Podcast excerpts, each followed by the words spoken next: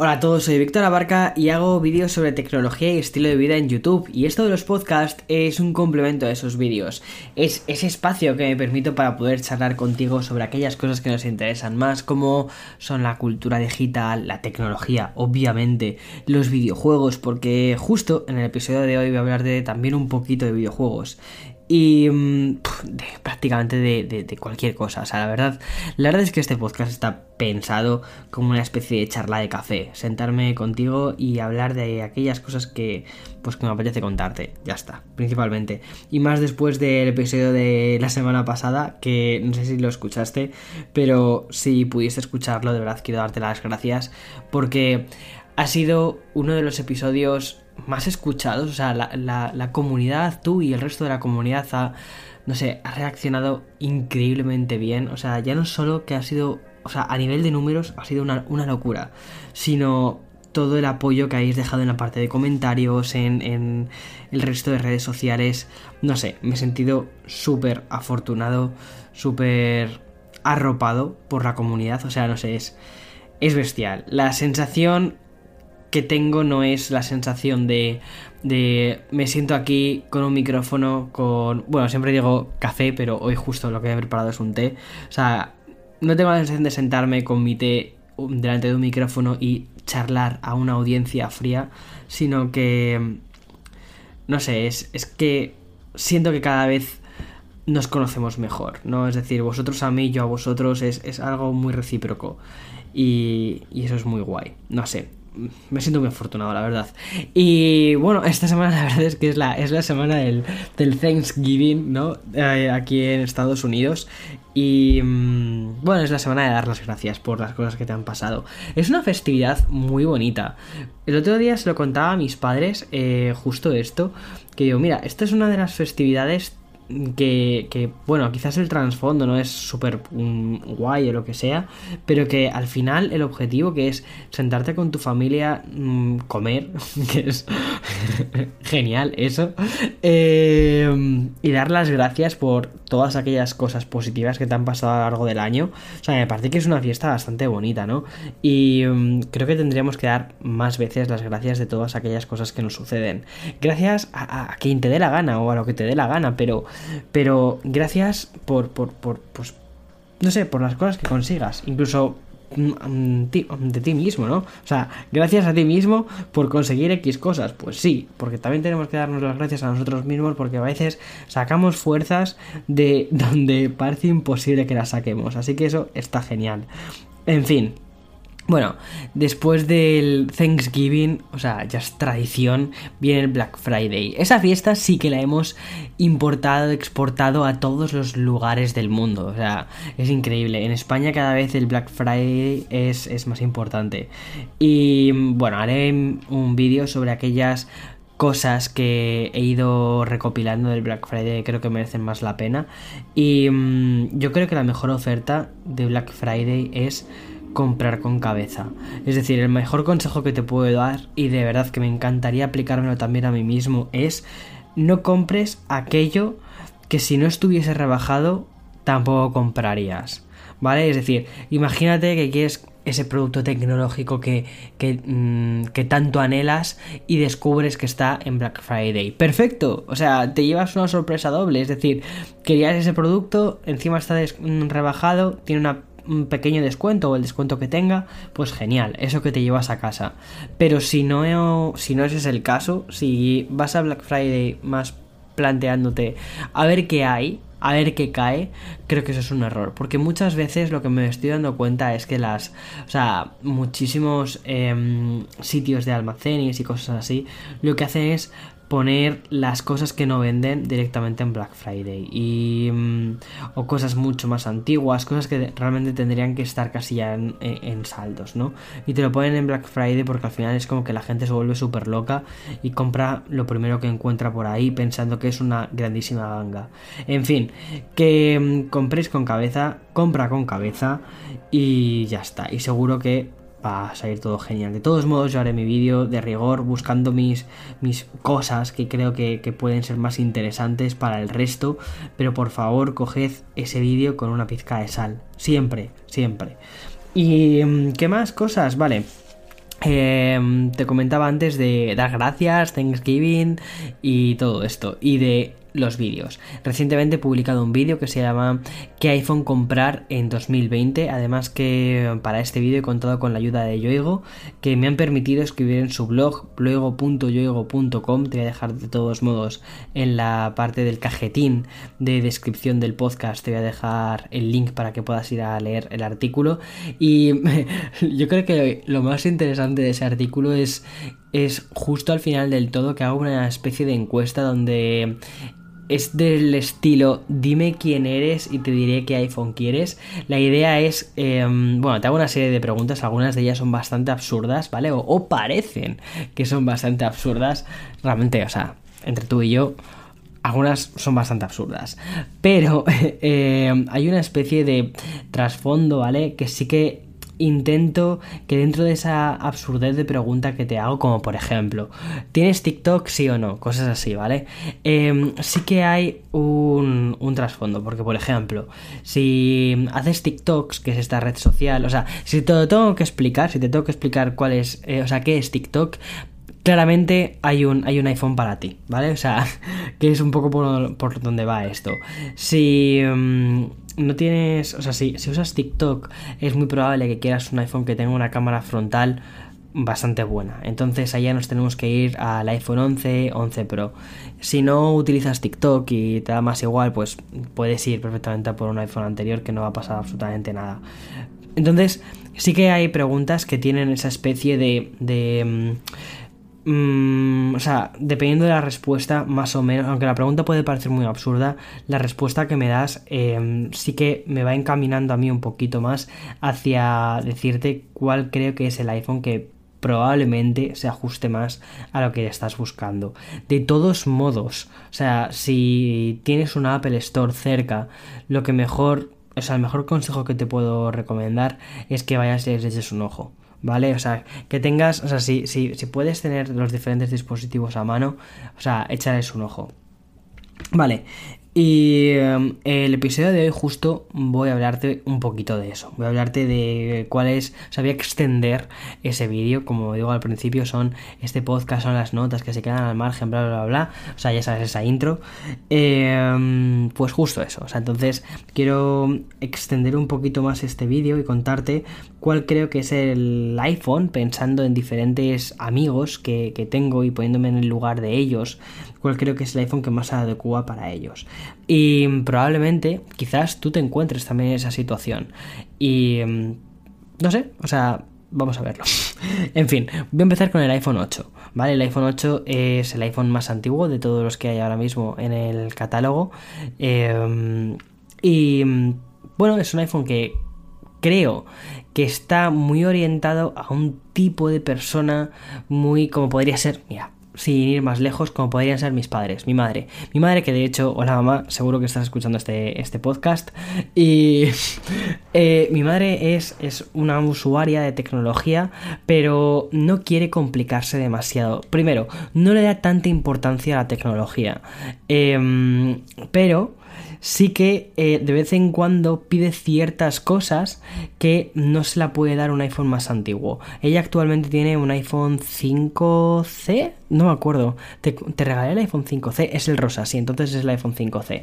Eh, Seguro que luego me, escribe, me escribirá, seguro por WhatsApp, para decirme, no, es el 5, es el 5S, no, sí, sí, es el 5, es el 5C, mamá. Eh, vale, pues eh, hay veces que, o sea, a ella le va genial su iPhone 5C. Sin embargo, o sea, le va muy bien la batería, le va muy bien todo. Sin embargo, la versión en la que está actualmente de iOS ya no es la última. Y hay algunas cosas que a veces me pide, como, oye, quiero descargarme esta aplicación, pero me está diciendo que solo está a partir de iOS 11 o a partir de em, iOS 12 y no puedo utilizarla. Entonces, claro, ya me está pidiendo versiones más actuales de, de, ellos. Entonces, para eso necesitas un iPhone más actual. Entonces, ella sería el público perfecto para dar el salto a un, a un iPhone 8. ¿Por qué? Porque no necesita o no va, no va a apreciar probablemente un ultimísimo, ultimísimo diseño, ¿no? Y es una persona muy sensible al precio. No, o sea, principalmente porque lo que ella quiere es eh, iOS. ¿vale? O sea, ella quiere iPhone. ¿Por qué? Porque es lo que ella conoce. No quiere complicarse y cambiar a otro ecosistema que le va a costar un montón acostumbrarse. Y, mm, y bueno, y voy a ser muy sincero, o sea, eh, Creo que para mí sería un grandísimo dolor de cabeza que mi madre o mi padre se pasasen a Android, por una sencilla razón.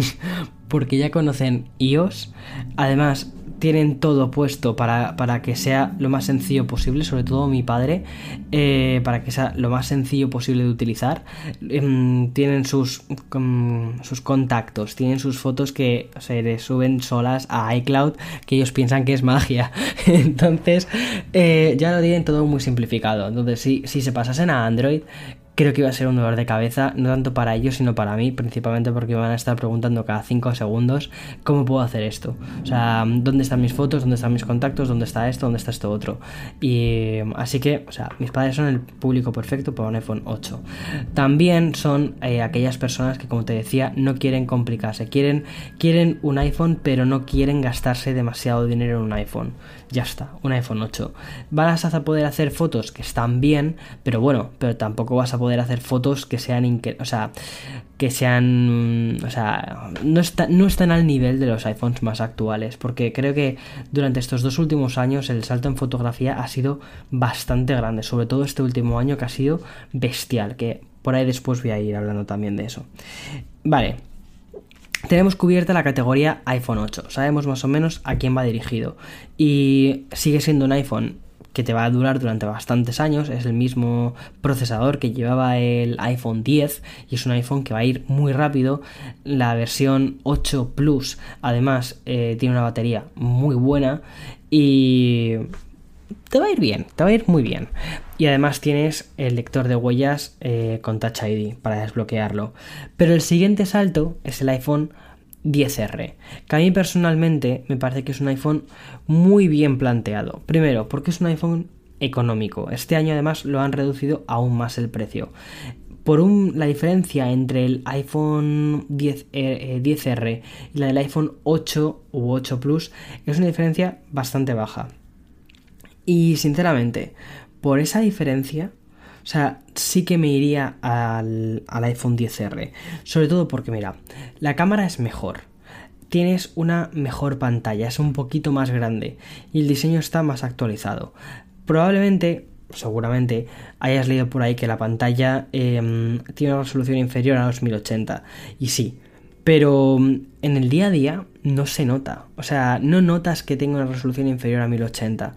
Yo cuando, creo que esto ya os lo conté alguna vez en algún podcast, la primera vez que, tuve el iPhone 10R en mis manos, que fue cuando se presentó en la presentación del iPhone 10R, em, no percibí que fuese una pantalla menor o sea, que tuviese una resolución eh, inferior de los 1080, sobre todo porque la calibración es tan buena que no parece que sea inferior.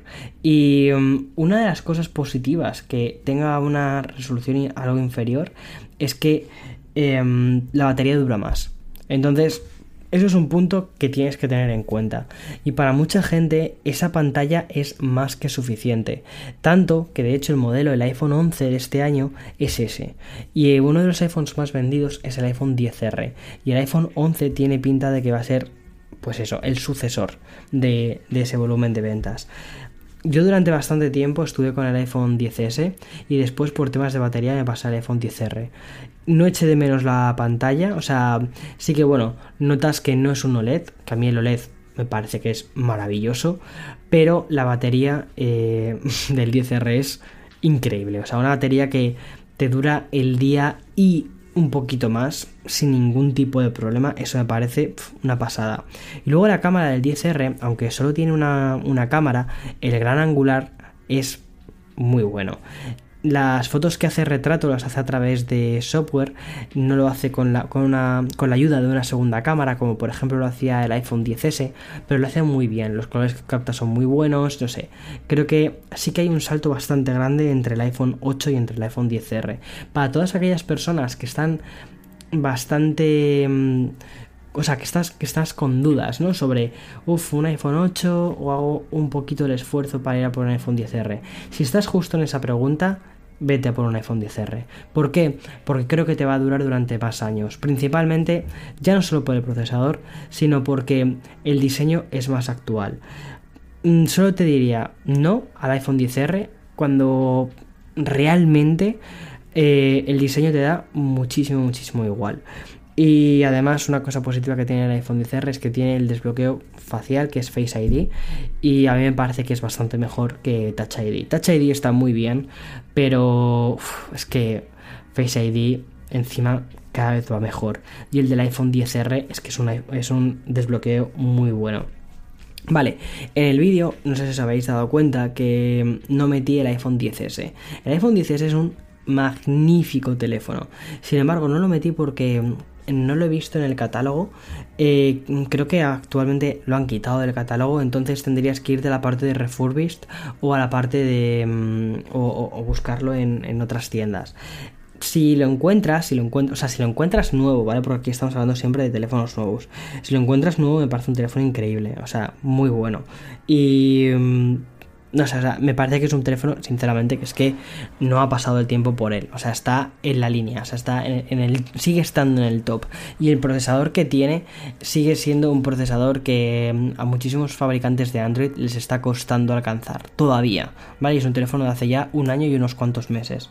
Entonces, si, si mm, lo encuentras por ahí y tal, o sea es un muy buen teléfono. En el rango, a ver en qué rango de precios está, ¿vale? Pero sigue siendo un muy buen teléfono. De todos modos, como te comento, no lo he metido en el vídeo principalmente porque no lo he encontrado en el catálogo. Creo que actualmente ya está, o sea, ha sido retirado principalmente para dejar paso a un catálogo muchísimo más sencillo de entender. Vale, iPhone 11. El iPhone 11 a mí me parece que es el iPhone que recomendaría a cualquier persona.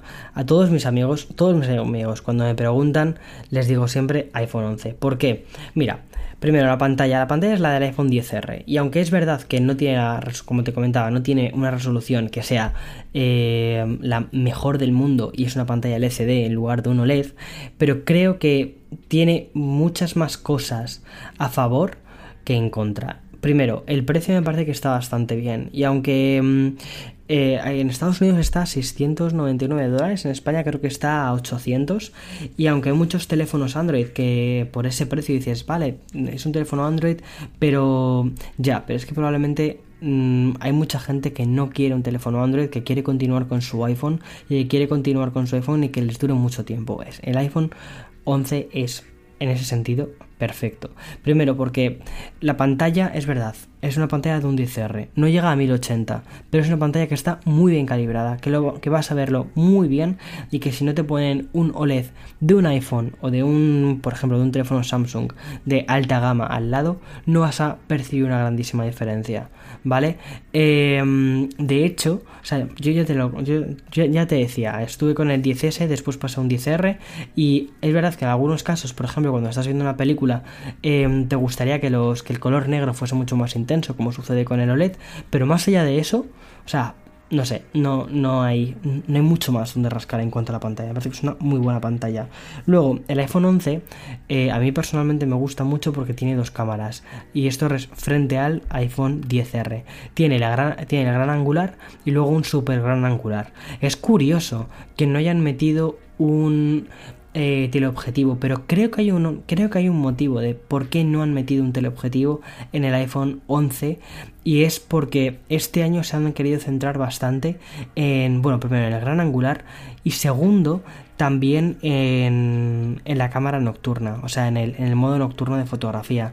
Y el modo nocturno de fotografía se apoya bastante en el gran angular para intentar captar más luz mientras estás haciendo la fotografía. Y que también el propio sensor del, del gran angular sirva para mm, evitar el movimiento cuando estás haciendo una foto, porque lo que hace una foto, o sea, cuando lo que hace el objetivo es estar durante más tiempo, como que dice abierto, ¿no? Es, es, como, como un ojo. Intenta estar más tiempo abierto para intentar captar más luz, pero cuanto más tiempo permanece un objetivo abierto, em, más fácil también es que simplemente con los propios movimientos de tu pulso, la foto se vuelva borrosa. Entonces lo que hace con la cámara gran angular la, la utiliza como si fuese una especie de mm, sensor auxiliar o algo así para intentar reducir el movimiento que hay. Y con eso al final termina creando, compone una nueva fotografía que es pues eso, una fotografía nocturna con la calidad con, que, tenemos este año, que es que me parece que es, es, muy buena, es una locura. Este año las fotografías nocturnas del iPhone están a la par de las fotografías del Pixel 4, que era el gigante en cuanto a fotografía nocturna. O sea, si querías poner este, si querías poner el año pasado un punto de comparación en fotografía nocturna, te ibas al Pixel 3. Y, el, y veías que, por ejemplo, el iPhone 10S o 10R estaba bastante por detrás de este Pixel 3. Y mm, este año no, este año este Pixel 4 está a la par de las fotografías del, iPhone 11 eh, y 11 Pro. Vale, esto en cuanto a cámaras. Tenemos dos cámaras, tenemos un gran angular y un super gran angular. Y mm, la pantalla que te comentaba, el procesador que lleva es uno de los nuevos procesadores que además te va a durar durante un montón de tiempo. Y es que va muy bien, o sea, va muy bien. Fíjate, el salto del procesador no hay un salto tan grande entre el de este año y el del año pasado como sí que sucedió entre el del año pasado y el del anterior. Es decir, entre el iPhone 8 y 10R hay un salto bastante grande de procesador, pero entre el iPhone 10R y 11 no hay un salto tan tan grande como sí que hubo anteriormente. Entonces, bueno, el procesador sí es importante, pero no es, no es, em, o sea, no es un salto tan tan tan decisivo, ¿vale?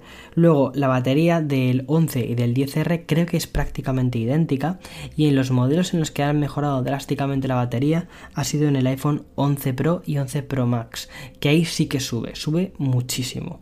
Vale, el iPhone 11 de todos Espera, perdona, todavía no me voy a ir al, iPhone 11 Pro. Voy a seguir con el iPhone 11. Y te voy a decir por qué, por ejemplo, cuando un amigo cercano me pregunta, oye Víctor, ¿qué iPhone me compro? Siempre les recomiendo el iPhone 11. Primero, porque creo que a nivel de precio y prestaciones es el más equilibrado. Em, y luego porque por lo general la gente suele utilizar los teléfonos para comunicarse, para meterse en internet y para de vez en cuando hacer alguna foto y quieren hacer una foto que salga bien. Es decir, si van de fiesta, quieren em, que su foto nocturna salga bien, quieren salir bien ellos, quieren salir bien ellas, pues ya está. Eh, esto. Y luego de vez en cuando quieren grabar vídeos, perfecto. Entonces el iPhone 11. Este año también ha habido un salto muy grande en toda la parte de grabación de vídeo. O sea, mm, el año pasado el salto creo que fue bastante intenso, perdón, bastante interesante en la parte de fotografía, pero este año el salto ha sido yo, o yo considero que el salto más grande ha sido en la parte de vídeo. Y el iPhone 11 es que graba unos vídeos que son alucinantes. Y mm, por eso, o sea, por eso es un teléfono que recomiendo muchísimo. Hay gente, o sea, hay amigos míos que están entre el iPhone 10R o el iPhone 11 y les digo, mira, vete por el iPhone 11. La diferencia creo que son 100 euros. Eh, por esa diferencia vete por el iPhone 11 porque es un maquinote. O sea, así, así de simple. Y luego el iPhone 11 Pro, ¿para quién es? ¿Para quién es ese iPhone 11 Pro? Para mí el iPhone 11 Pro es para aquellos que van un poquito más allá, ¿vale? Es para ese tequi, para esa persona que quiere lo más de lo más y sobre todo que quieren poner un poco a prueba que, o sea, qué es lo que considera Apple que es Pro, ¿vale? Entonces para eso es el iPhone 11 Pro. Entre el Pro y el Pro Max la diferencia es el tamaño, ya está, no hay más. Y bueno, el tamaño y que al ser un poquito más grande, la batería del Pro Max es un poquito más, o sea, tiene un poquito más de batería. Pero más allá de eso, son idénticos. Y el concepto es también idéntico. Tiene tres cámaras. En este caso lo que han metido es un teleobjetivo, un 2X, y ellos lo consideran, o sea, ellos lo llaman Pro, justo por eso, porque meten este 2X. Y bueno, eh, a mí personalmente llamarlo Pro porque tienes un 2X o sea, necesitas poner una diferenciación, ¿vale? Aquí marketing necesita poner una diferenciación entre uno y otro. Sí que es cierto que esta nueva disposición de las cámaras en triángulo sí que requiere hacer una serie de cosas diferentes en cuanto a software. Em, hacen, han tenido que, por ejemplo, también la mm, aplicación de cámara, de cámara eh, diseñarla teniendo en cuenta esto y hace que, por ejemplo, puedas pasar desde un super gran angular, que es el mismo también que nos encontramos en el iPhone 11, desde ese super gran angular pasar al gran angular y después a un teleobjetivo sin que haya saltos o que no haya saltos apreciables. Sí que notas el salto cuando está pasando de un objetivo a otro objetivo, cuando estás, por ejemplo, mirando un, objeto muy, muy, muy, muy cercano. Ahí sí que notas cuando ha cambiado de una lente a otra lente. Pero cuando estás haciéndolo, por ejemplo, eh, una fotografía de paisaje, ahí ya no. O sea, ahí no notas ese salto. Y eso es una cosa importante porque lo que haces es, estás reduciendo al mínimo la fricción que hay ¿no? entre lo que es el usuario eh, haciendo una fotografía y lo que es em, una fotografía más profesional. O sea, al final lo que importa es que una persona cualquiera pueda coger un teléfono, eh, o mejor dicho, una cámara con un, una cámara con un teléfono eh, pueda coger ese, ese dispositivo y pueda hacer una fotografía tal y como esa persona lo ve, ¿vale? Y que encuadre sin tener que pensar tanto en los objetivos, sino que piense en me quiero acercar, me quiero alejar. Punto. Es, es reducir muchísimo esa fricción. No tienes que pensar en objetivos, no tienes que pensar en aperturas, no tienes que pensar, o sea, prácticamente el teléfono hace casi la foto por ti. Tú lo único que tienes que hacer es el modo trípode. Eh, mm, plantarte, hacer, o sea, encuadrar y dar al botón de disparar. Y en el momento en el que das al botón de disparar es cuando sucede todo. Ahí, ya el teléfono empieza con su procesamiento, hace tres, o sea, hace una foto y dependiendo de la luz que hay, eh, hace un proceso u otro, el Smart HDR, eh, Diffusion o eh, modo nocturno. Entonces, ahí hay mucho, pero toda esa parte sucede en el procesador. El procesador del iPhone 11 Pro y el procesador del iPhone 11 es exactamente el mismo. Entonces, ahí las, las, cosas que hace son iguales. Y la diferencia está en eso, está en esa tercera cámara. También está, obviamente, está en la, mm, en la pantalla. La nueva pantalla de los iPhone 11 y 11 Pro, perdón, iPhone 11 Pro y Pro Max las pantallas son OLED y están muy bien. El fabricante, el que las fabrica es Samsung, pero el que las calibra es Apple. Y al final quien, o sea, el que, el que las produce, ¿no? Donde se hacer en la fábrica, sí, es Samsung. Pero el que decide cómo se tiene que ver o cómo es esa calibración es la empresa de Cupertino. Y lo que han hecho este año ha sido llamarlo XDR. Vale, esto de XDR, más allá de que a nivel de marketing queda muy bien porque mm, recordad el iPhone fue presentado en septiembre y en junio nos presentaron las, los monitores profesionales que son los display XDR esos monitores profesionales que mm, los anunciaron por un precio de 4.999 dólares que puede parecer una pasta, o sea, es, es un monitor caro, pero son monitores planteados para un público muy profesional. No es, por ejemplo, para hacer un vídeo en YouTube, ¿vale? Como hago yo. Ese tipo de monitores están pensados para el siguiente nivel. Em, los monitores muy profesionales, con los que hacen películas, con los que hacen series, tienen que estar calibrados de una forma muy especial.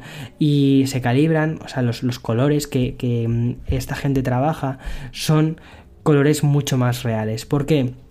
Porque tienen que tener como una especie de rango de colores mucho más amplio porque luego cuando esas, eh, esos vídeos, esas películas se trasladan a, las, a nuestras pantallas, dependiendo del dispositivo que, desde el que lo veamos, vamos a ver un rango de colores u otro rango de colores. Por ejemplo, no es el mismo rango de colores el que tú puedes ver sin ir más lejos, en un iPhone 11 Pro que el rango de colores que tú puedes ver en mi monitor o en, el monitor que tengo, por ejemplo, eh, auxiliar con el que edito los vídeos, con mi Dell, que es un monitor sinceramente es un monitor baratillo, baratillo comparado con lo que hay por ahí, ¿vale?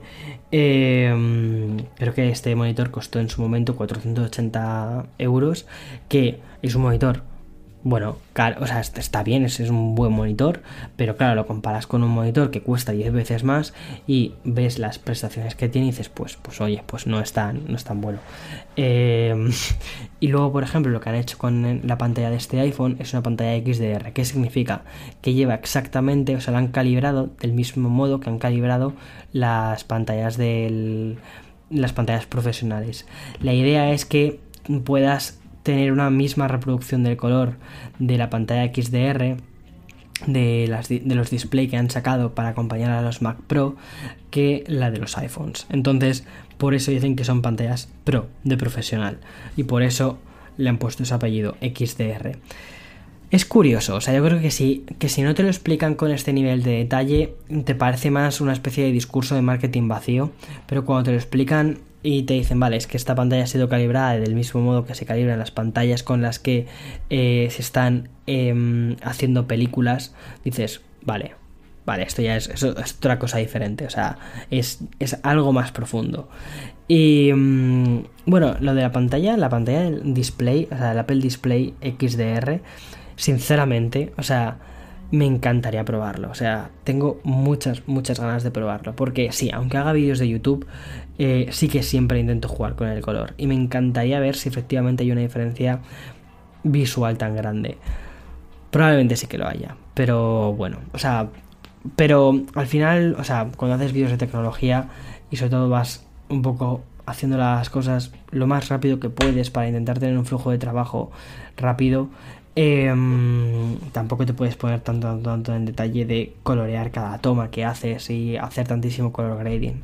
Pero bueno, aún así, debo reconocer que me encantaría probarlo. Es como esa especie de deseo. De todos modos, esta semana, si me has estado siguiendo en redes sociales, me he comprado el MacBook Pro de 16 pulgadas, que es con el que estoy grabando ahora mismo este podcast. Mm, y, ya está, o sea, mi cupo, mi cupo de em, cosas caras eh, para trabajar que voy a sacar provecho creo que ya está bien por este año. En fin.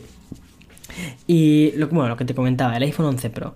Tenemos una pantalla Pro, tenemos una... O sea, la pantalla sí que considero que es Pro. O sea, me parece que es una pantalla que está muy bien.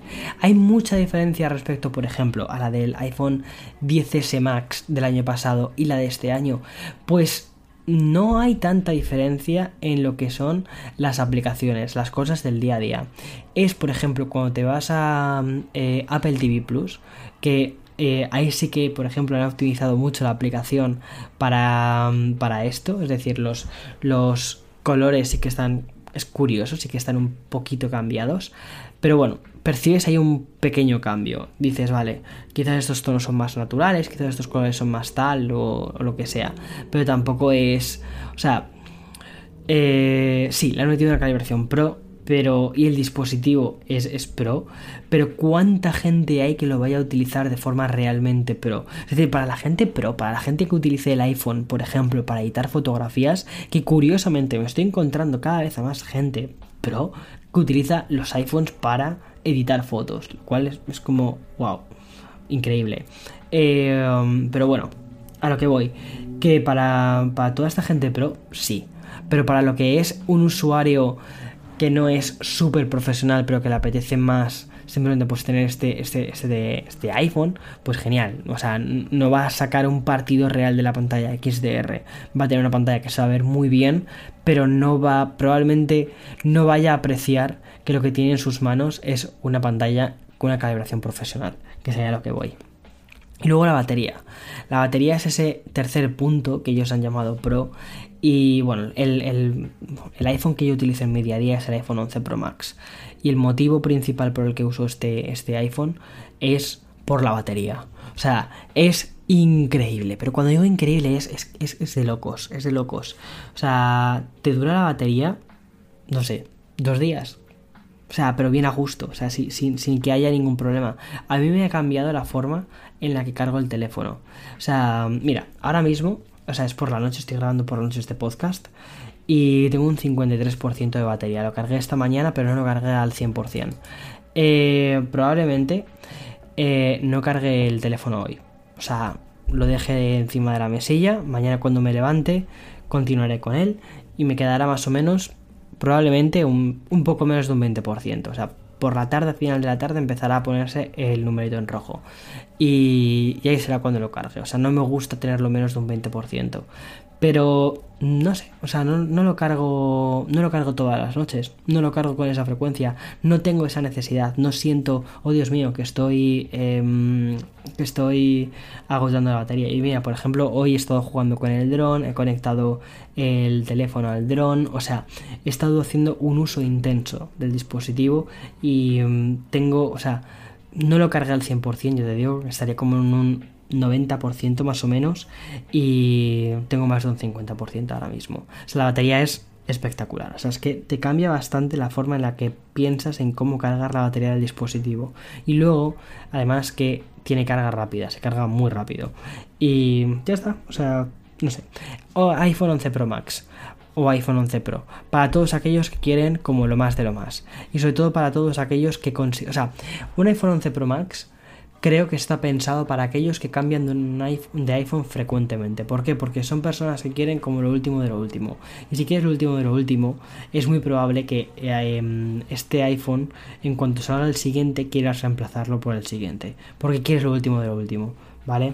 Entonces, es un iPhone que sí, que tiene es un presupuesto más grande, es más caro, pero también es un maquinote probablemente no está pensado para todo el mundo, no en el sentido de eh, esa pantalla súper profesional eh, y una serie de cosas. Eh, los materiales con los que está hecho el cristal de atrás, que es que es una, es una locura.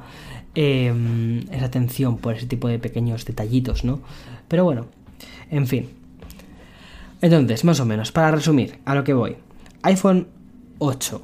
Para todos aquellos que quieren iOS y que el presupuesto es una cosa muy, muy, muy, muy importante. O sea, que no quieren gastarse más. Y sobre todo que el tema del diseño no lo tienen como algo tan importante ni prioritario. iPhone 10R.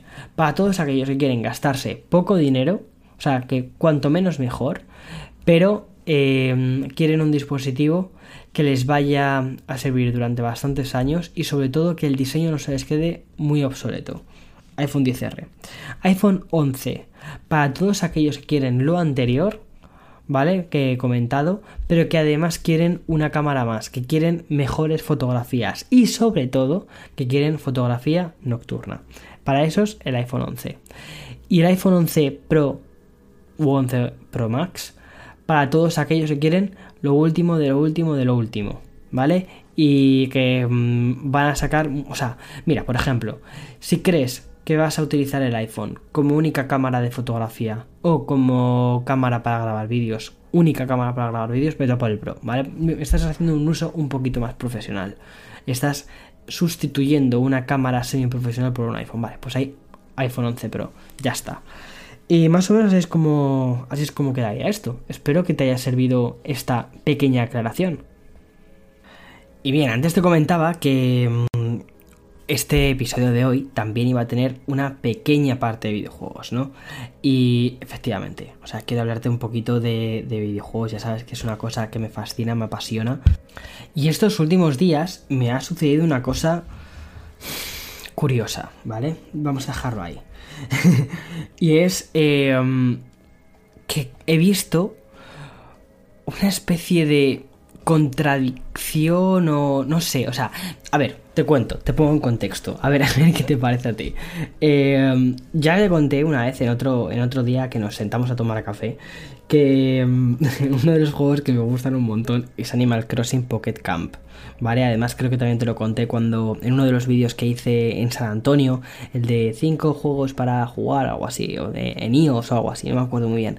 Creo que hablé, te hablé de ese juego. Ese juego estaba además recién estrenado en ese momento y acaba de cumplir dos años y lo que ha hecho Nintendo con, con este juego, justo para este segundo aniversario, ha sido meter un modelo de suscripción. Em, tienes una suscripción de 3,5 euros al mes y otra suscripción de 9 euros al mes. Y lo que te hace esta suscripción es, eh, por un lado, no sé, o sea, por un lado es como que, bueno, más o menos para la dinámica del juego es, tú eres un, ser humano, ¿vale? Y, estás en un campamento, hay diferentes islas y estás en un mundo donde realmente los, animales son, o sea, son como humanos. Hablan... Eh, tienen sentimientos, te piden cosas, se visten.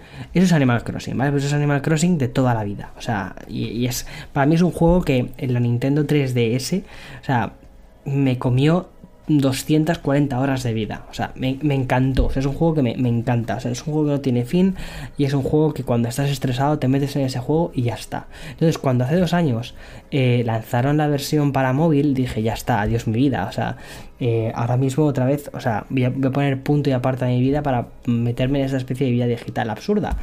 Eh, y, de, y llena de, de colorido y de cosas súper bonitas, kawaiis, japonesas, no sé, es que es genial pero no me engancho tanto. O sea, me gusta, me parece un muy buen juego, pero no, me engancho tantísimo. O sea, le vi, vi que había muchas carencias de, en ese juego. Pero bueno, es un juego de móvil, como que se lo justificabas de ese modo. Una de las cosas o el objetivo de ese juego es que tienes que ir haciendo una serie de recados que te van pidiendo los animales y mm, a medida que vas cumpliendo esos recados, pues vas consiguiendo una serie de cosas. Y esas cosas, esos materiales, lo que te permiten es em, comprar en seres, ya sean muebles, ya sea ropa, sea lo que sea. O sea, productos, te permite comprar productos. Es un juego que realmente es una oda al capitalismo, básicamente. Y mm, yo me lo paso bien, o sea, me lo pasaba bien para jugar de vez en cuando. Pero ahora han metido ese modelo de suscripción de 3,5 o 9. Y básicamente lo que hace es em, facilitarte algunas tareas del juego. Pero son 3 euros o 5, o sea, 3 euros, 5 o 9 euros al mes. Eso te hace que te plantees que el juego al año te puede llegar a costar más de 100 euros. Eso significa que el juego cuesta más que ese Animal Crossing New Leaf de 3DS, que a mí me parece perfecto, me parece la cumbre de Animal Crossing. O sea, a, donde voy es, nos estamos volviendo locos con los modelos de suscripción de los videojuegos. O sea, pregunto, o sea, pregunto y me encantaría que tú me respondieras, sinceramente. O sea, es una pena que no me puedas responder ahora mismo decirme, Víctor, sí, o sea, sí, sí, tienes razón, ahí tienes razón. O sea, no estás solo, no estás, no estás, no estás loco, ¿vale? O sea, sí, hay una especie como de, de, locura general por crear modelos de suscripción. O sea, si quieres, mm, pero puedes más o menos escribir por, por Twitter o por donde quieras, pero, pero que sepas que te voy a leer. Eh, no sé, me ha parecido curioso lo que ha hecho Animal Crossing. Y me parece curioso que esto se esté haciendo ahora mismo en un punto en el que prácticamente todas las empresas están sacando algún tipo de modelo de suscripción de videojuegos. La última en apuntarse al carro ha sido Apple, em, que tengo, o sea, ya hice un vídeo sobre eso, tengo mi opinión también al respecto. Y bueno, miento, la, la última en apuntarse al carro no ha sido Apple, ha sido Google esta semana con Stadia. Y parece ser que no ha salido del todo bien. Cada empresa, digamos que este modelo de suscripción de juegos, algunos son juegos en la nube, otros son juegos que te, em, o sea, un acceso que te permite descargarte juegos y esos juegos los juegas de forma local en tu teléfono o en tu, o en tu consola. Cada uno, digamos, tiene su, su aproximación. Pero al final el objetivo de todas es que durante o sea, que cada mes estés pagando una cuota a esa empresa. Vale, Google Stadia, que ha sido la última en, llegar, lo está haciendo con un modelo eh, donde tú juegas realmente en un ordenador que está en la nube. Tú no posees el ordenador, sino que realmente es como que estás alquilando el ordenador. Tiene toda la lógica del mundo. Piensa en todas aquellas, piensa en todos los productos que tenemos en casa, todos esos procesadores, todas esas tarjetas gráficas de un montón de ordenadores, de consolas que no estamos sacando provecho. Por ejemplo, yo ahora mismo que estoy hablando contigo, no estoy sacando provecho, por ejemplo, de mi NUC. No estoy sacando que tiene, pues eso, un i7 eh, tope, tiene una gráfica tope, tiene tiene una serie de cosas, ¿no? O no estoy sacando provecho de mi Xbox, de mi PlayStation 4, de otros ordenadores que tengo por casa. Entonces, em, ese modelo de juego en la nube, de que sean ordenadores súper potentes los que se encarguen de hacer todo esto, o sea, de cuando tú quieras jugar, se te alquila ese espacio y ya está, y pagas, digamos, una cuota mensual mucho más baja de lo que te costaría mantener las piezas de un ordenador siempre eh, teniendo el último modelo para jugar correctamente. Bueno, pues Google Stadia es un poco eso. Google Stadia además lo que hace es tú te compras un juego, por ejemplo, yo qué sé, Borderlands, ¿vale? te compras Borderlands y puedes jugarlo de forma gratuita em, hasta 1080, pero si quieres jugar en 4K pues tienes que pagar una mensualidad. Parece ser, parece ser que la cosa no le salió del todo bien, porque aquí hay una cosa que es importantísima y es el input lag, ¿no? Es decir, em, la forma que tenemos nosotros de interactuar con un videojuego es con un mando. Entonces, eh, tú cuando apretas un botón, una tecla, quieres que tu personaje haga algo.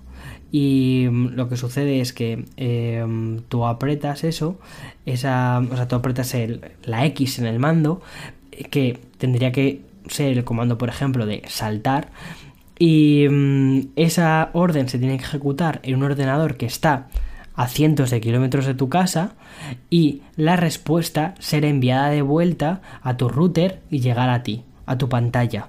¿Vale? Entonces hay lag.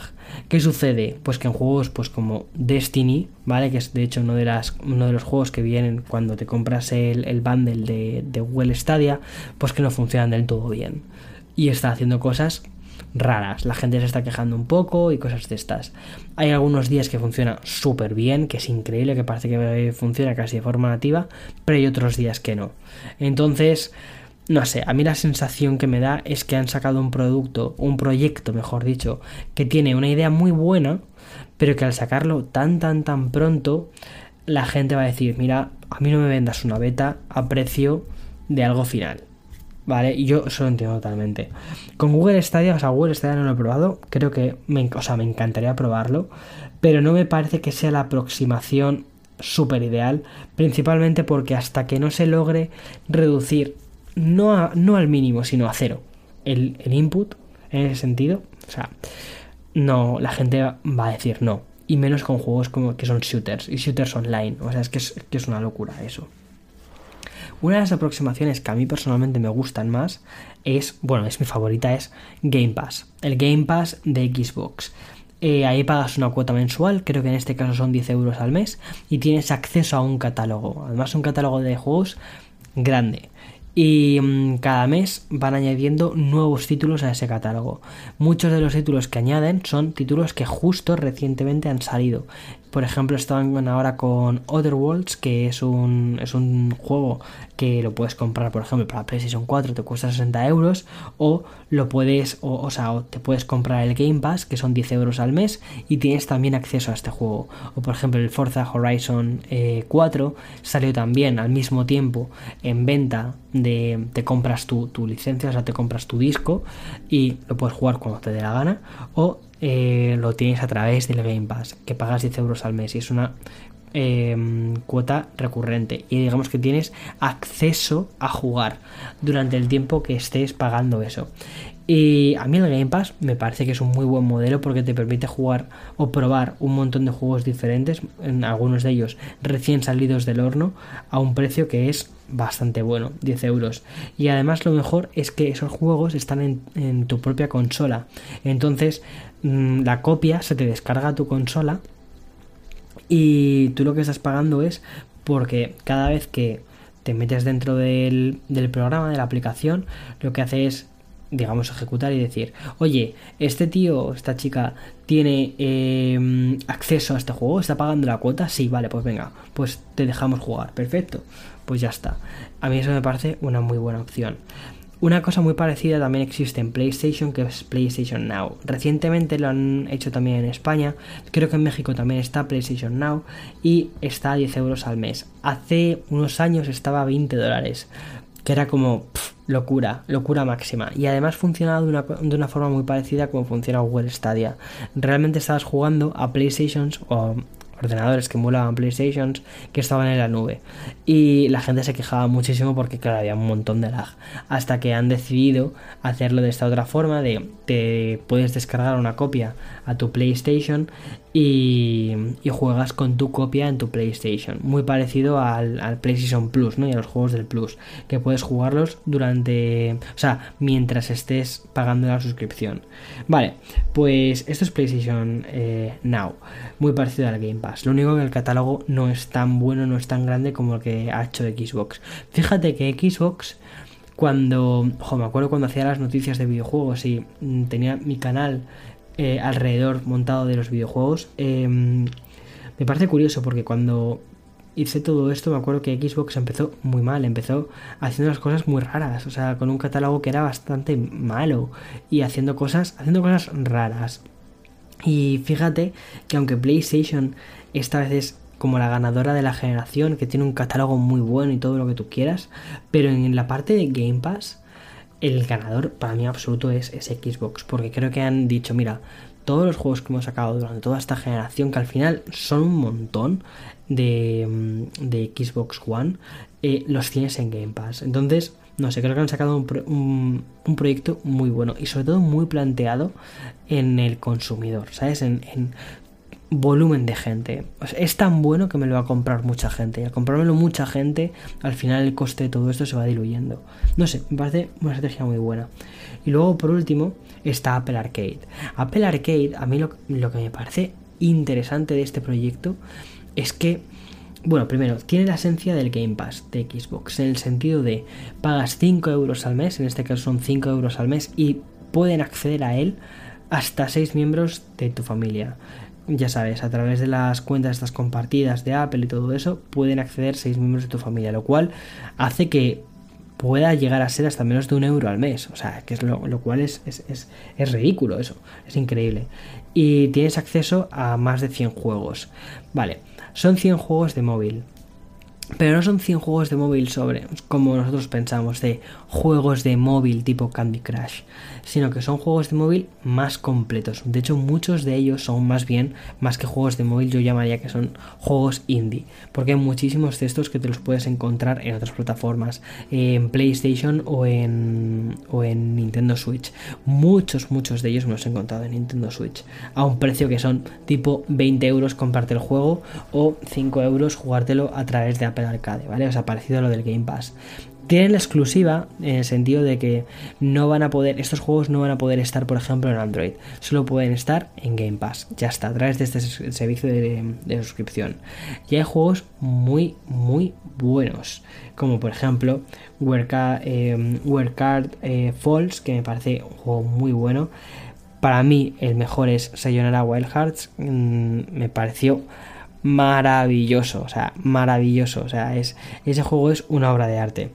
Neocap es el que me estoy jugando ahora, que es una es tipo aventura gráfica, o sea, es, es cómo sería ser conductor de Uber en el futuro.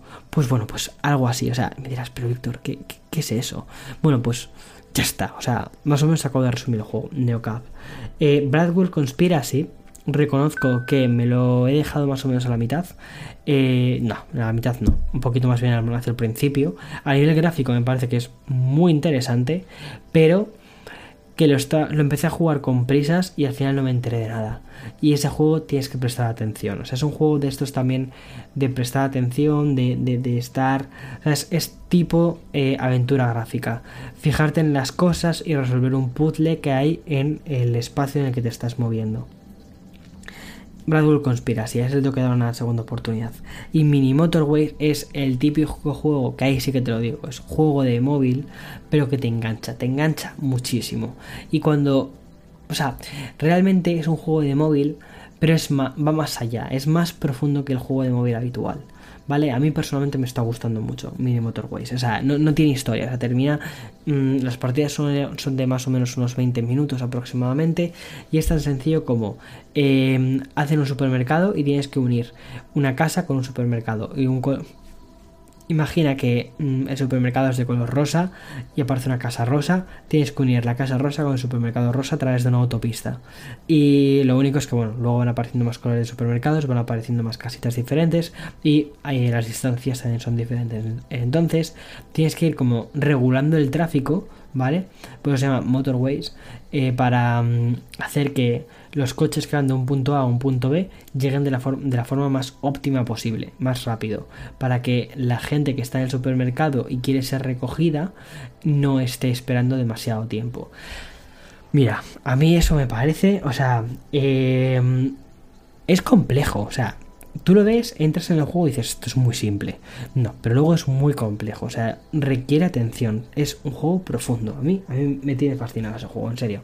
Bueno, Apple Arcade. Apple Arcade me parece que es algo muy necesario en el mundo de los videojuegos para móvil, porque me parece que es un servicio que lo que va a hacer es que se hagan juegos para móvil cada vez más complejos y que se vaya acercando a una experiencia más de consola. Ahora mismo estamos en una especie de consola, o sea, sí, en una especie de eh, parte mm, indie de Nintendo Switch. A mí me recuerda bastante a eso, a, unas, a mí me recuerda ahora mismo a un catálogo muy indie que te podrías encontrar en Nintendo Switch, pero creo que no vamos a tardar demasiado en ver el siguiente paso, que sea tener juegos de consola real. ¿Por qué? Porque el iPad eh, Pro eh, del 2018 tiene la misma potencia que la, un poquitín más incluso, que la Xbox One S. ¿Vale? O sea, teniendo eso en cuenta y sabiendo que este año el procesador del iPhone es incluso un poquito más que ese procesador anterior del iPad Pro, tenemos casi una, o sea, tenemos una eh, Xbox One S en nuestras manos. Sin embargo, los juegos que se hacen no están al nivel de los de la Xbox One S. Entre otras cosas porque tú, o sea, los, desarrolladores, eh, pueden pedir 60 euros por un juego de Xbox One S, pero no pueden pedir 60 euros por un juego que aparezca en la Apple Store o en Android Store, cuando probablemente sí que podrían mover gráficos muy similares, ¿eh? probablemente, digo. Em, entonces eso hace que muchos desarrolladores no quieran crear juegos tan grandes simplemente por eso, porque no van a, mm, a pagar lo que realmente cuesta, lo que creen que vale ese juego y por eso suelen hacer juegos más pequeños. De hecho, bueno, aquí en, el, en este podcast eh, hemos tenido varios invitados de, gente que hace eh, juegos para móvil e intentan ir un paso más allá. Y muchas de las experiencias las han trasladado directamente desde juegos de consola. Vale, pues lo que yo creo que va a suceder es que vamos a ir viendo cada vez más eso. Vamos a ir viendo cómo los juegos de mm, de Apple Arcade o, que vemos en, nuestros dispositivos móviles van a tener que ver menos con el formato en el que están, es decir, en el formato móvil y más simplemente en, el tiempo en el que vamos a eh, o la atención que vamos a tener sobre ellos. Un juego que, o sea, el formato móvil, el, el propio producto, muchas veces hace que las sesiones de juego no sean demasiado largas. Entonces, pero eso no significa que a nivel gráfico no queramos cosas más curradas. Yo creo que va a suceder eso, que vamos a tener una evolución gráfica en muy poco tiempo con estas cosas y servicios como Apple Arcade lo que va a hacer es fomentar eso. En fin, eso es más o menos. Eh, esta es mi charla TED de esta semana. en fin, nada, pero bueno, este es mi. Mm, no sé, la idea que tenía, que me apetecía contar que te, sobre modelos de suscripción. Todo esto que conste que ha empezado con Animal Crossing Pocket Camp y mi enfado de que ahora metan un modelo de suscripción a este juego cuando creo que realmente tienen muchas cosas que arreglar de este juego como para que se pongan a hacer un modelo de suscripción. Que me parece que es maravilloso y fantástico porque creo que permite que los desarrolladores obtengan dinero y puedan em, dedicar más recursos a este juego. Sí, pero que lo digan. ¿Sabes? Yo que sé, que, o sea, que, lo digan, que sean transparentes. Mira, que este juego no sea rentable, que necesitamos dinero, que queremos y que vamos a hacer esto. Este es nuestro, sobre todo, que sean transparentes con la audiencia, con la comunidad, que es una comunidad que yo creo que no tiene que ser tan grande la comunidad de Animal Crossing, pero que diga, mira, este es nuestro pipeline de cosas que vamos a hacer. Estos son nuestros proyectos. Y para hacer todo esto necesitamos esto, ¿vale? Necesitamos que os rasquéis el bolsillo. Pues yo me lo gasto feliz. ¿Por qué? Porque es un juego que que me gusta jugar. O sea, que cuando tengo un rato muerto, me meto en mi, en mi isla a jugar y ya está, a hacer tareas que me piden los animales que haga, recoger fruta, recoger peces, a... y soy feliz. Ya está. O sea, pero cuando me piden, pues, ese dinero por algo que no veo lógico, que digo, mm, creo que se os ha ido un poco, pues ahí es cuando digo, mm, desinstalar. En fin, no la he desinstalado, la verdad, no la he desinstalado y probablemente termine pasando por el aro porque soy así, soy, soy un adicto a los servicios de suscripción. Luego hice un podcast sobre minimalismo digital donde hablaba de servicios de suscripción y al final soy el primero en caer. Pero es que soy así, o sea, en fin. Bueno, eh, espero que te lo hayas pasado bien en este episodio. Eh, quiero de nuevo dar las gracias a Yoego por haber sponsorizado el vídeo de esta semana, el de mm, que iPhone comprar en 2020. Y vea el blog, vea el artículo que he escrito, responde a la encuesta porque creo que va a ser divertido, creo que te vas a pasar bien, al menos es una no sé, es una fantasía de encuesta.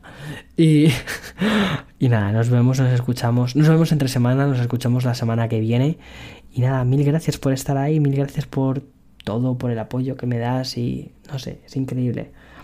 Y feliz Thanksgiving si lo celebras con tu familia. Eh, si no lo celebras, pues da gracias, simplemente, ya está. Gracias por escucharme, gracias por estar ahí, gracias por todo. Mil trillones de gracias. Un abrazo. Chao, chao, chao, chao, chao.